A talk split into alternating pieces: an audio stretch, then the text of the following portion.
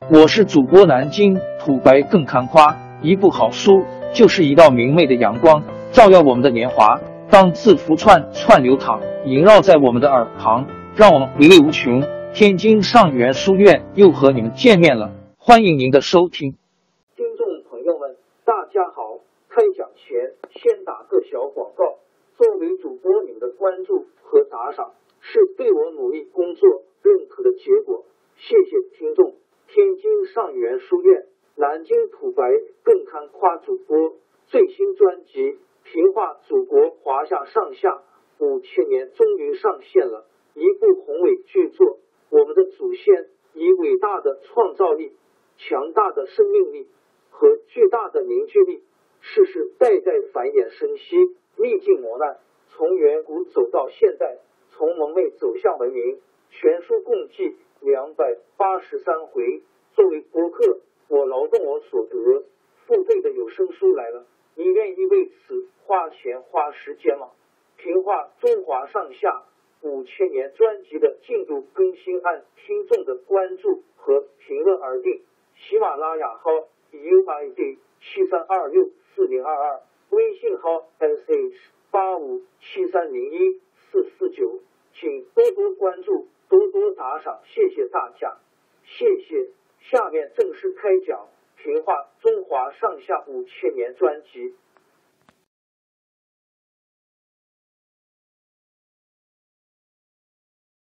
唐玄宗做了二十多年太平天子，渐渐滋长了骄傲怠惰的情绪。他想，天下太平无事，政事有宰相管，边防有将帅守，自己何必？那么为国事操心，于是他就追求起享乐的生活来。宰相张九龄看到这种情况，心里挺着急，常常给唐玄宗提意见。唐玄宗本来很尊重张九龄，但是到了后来，对张九龄的意见也听不进去了。有一个大臣李林甫，是一个不学无术的人，他什么事都不会，专学了一套。奉承拍马的本领，他和宫内的宦官妃子勾结，探听宫内的动静。唐玄宗在宫里说些什么，想些什么，他都先摸了底。等到唐玄宗找他商量什么事，他就对答如流，简直跟唐玄宗想的一样。唐玄宗听了挺舒服，觉得李林甫又能干又听话，比张九龄强多了。唐玄宗想把李林甫提为宰相，跟张九龄商量。张九龄看出李林甫不是正路人，就直截了当的说：“宰相的地位关系到国家的安危，陛下如果拜李林甫为相，只怕将来国家要遭到灾难。”这些话传到李林甫那里，李林甫把张九龄恨得咬牙切齿。朔方治所在金陵下灵武将领牛仙客，目不识丁，但是在理财方面很有点办法。唐玄宗想提拔牛仙客，张九龄没有同意。李林甫在唐玄宗面前说：“像牛仙客这样的人才是宰相的人选。”张九龄是个书呆子，不识大体。有一次，唐玄宗又找张九龄商量提拔牛仙客的事。张九龄还是不同意，唐玄宗发火了，厉声说：“难道什么事都得由你做主吗？”唐玄宗越来越觉得张九龄讨厌，加上听信了李林甫的诽谤，终于借个阴头撤了张九龄的职，让李林甫当宰相。李林甫一当上宰相，第一件事就是要把唐玄宗和百官隔绝。不许大家在玄宗面前提意见。有一次，他把谏官召集起来，公开宣布说：“现在皇上圣明，做臣下的只要按皇上意志办事，用不到大家七嘴八舌。你们没看到立仗马，一种在皇宫前做仪仗用的马吗？他们吃的饲料相当于三品官的待遇。但是哪一匹马要是叫了一声？”就被拉出去，不用后悔也来不及了。有一个谏官不听李林甫的话，上奏本给唐玄宗提建议，第二天就接到命令，被降职到外地去做县令。大家知道这是李林甫的意思，以后谁也不敢向玄宗提意见了。李林甫知道自己在朝廷中的名声不好，凡是大臣中能力比他强的，他就千方百计的把他们排挤掉。